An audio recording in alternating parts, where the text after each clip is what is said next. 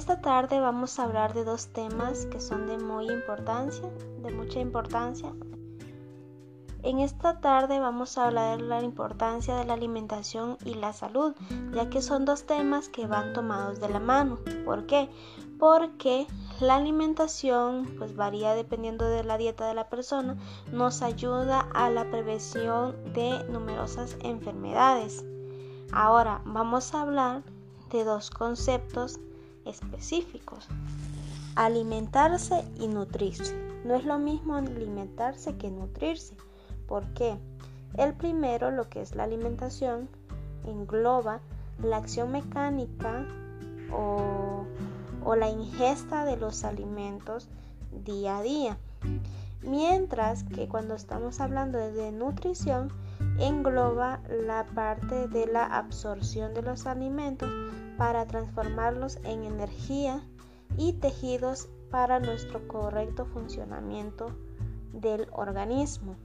Es decir, que la importancia de la alimentación para la salud tiene más que ver con el simple hecho de comer nuestros alimentos, sino qué es lo que causa o qué es lo que hacen estos alimentos en nuestro cuerpo.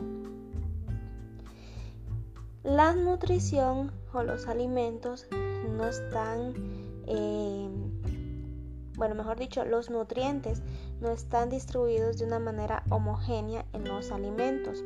Por eso es que nosotros debemos comer eh, diferentes porciones en nuestros platos de alimentación y deben ser cambiantes día a día.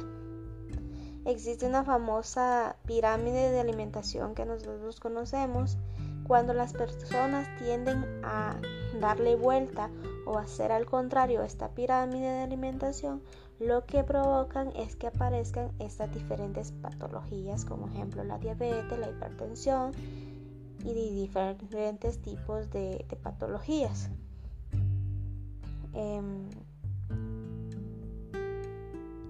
entonces, cuando nosotros conocemos cuál es el funcionamiento de nuestra alimentación, de nuestra nutrición y qué es lo que lleva de la mano con la salud. Nosotros tomamos realmente conciencia y le tomamos la importancia al momento que nosotros comemos porque empezamos a saber que estamos generando algo que va a afectar nuestro cuerpo.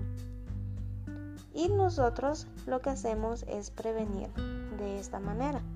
Entonces, también en esta tarde quisiera dejarte cuatro consejos, que es mantener una buena dieta. A esto nos hablamos mantener una dieta equilibrada, que en tu platillo existan cada uno de los nutrientes, carbohidratos, proteínas, lípidos, que son las grasas, grasas no saturadas, sino grasas ah, saludables como el ejemplo del aguacate, existen grasas en las semillas, las vitaminas y los minerales deben estar en tu platillo y esa es una forma de nutrirte. También otra parte importante de la nutrición es la ingesta de agua.